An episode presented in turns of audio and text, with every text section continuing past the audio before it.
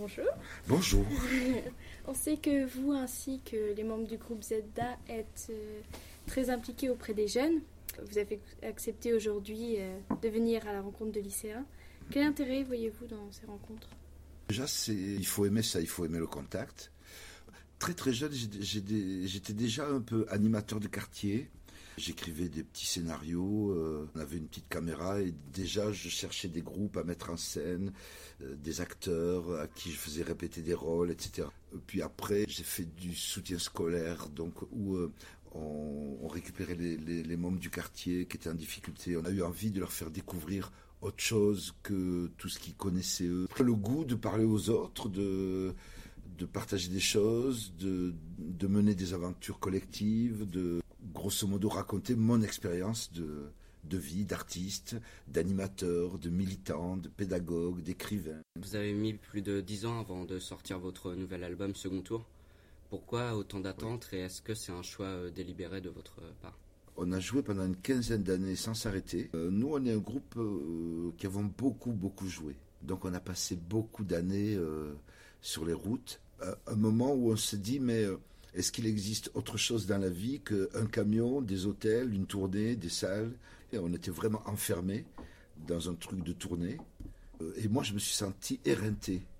La raison principale, c'est vraiment la fatigue de, faire la même chose. J'avais en secret des envies d'écrire des bouquins, donc il fallait que je reste chez moi. Euh, j'avais des enfants dont j'avais envie de m'occuper, et l'envie de, de, vivre autre chose. Et on pensait que ça allait durer 3-4 ans, ça a duré 10 ans.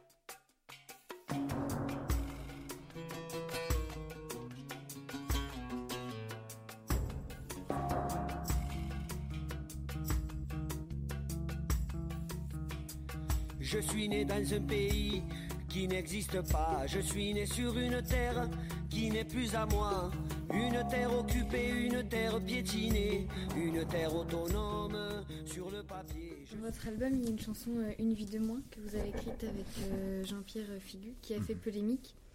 Vous avez été critiqué notamment par le CRIF qui vous a reproché d'attiser la haine entre les communautés arabes et juives. Qu'avez-vous pensé de ces critiques et comment avez-vous fait face? Euh, c'est un sujet extrêmement délicat parce que chaque fois dans notre histoire, on est amené à évoquer le problème palestinien. Parce que nos parents étaient euh, dans l'émotion de ce peuple.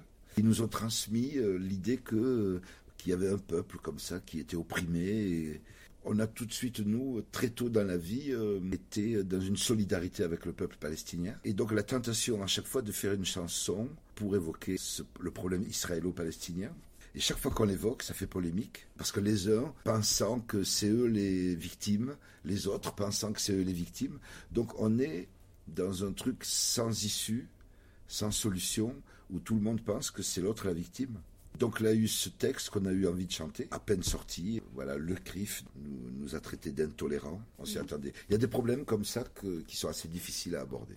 Je ne voulais qu'être libre. Je ne voulais qu'être libre.